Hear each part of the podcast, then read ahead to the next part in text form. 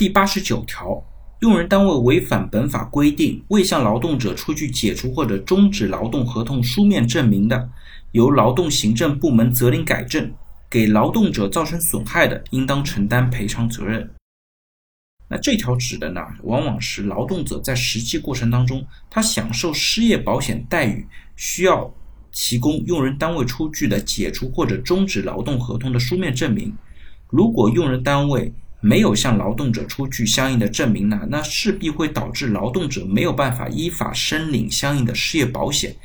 其实呢，对于劳动者失业之后的基本保障产生了很大的影响。所以呢，立法者就通过在劳动合同法上专门写出这样的一条，来保障用人单位必须严格的出具相应的解除或者终止劳动合同的书面证明。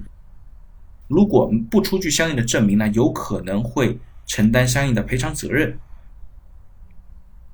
那在现实过程当中呢，的确是有很多单位为了恶心劳动者也好，为了怎么样也好，最终呢没有出相关的证明。在这种情况下呢，在新的劳动合同法下，劳动者呢就可以去相关的劳动行政部门进行投诉或者举报。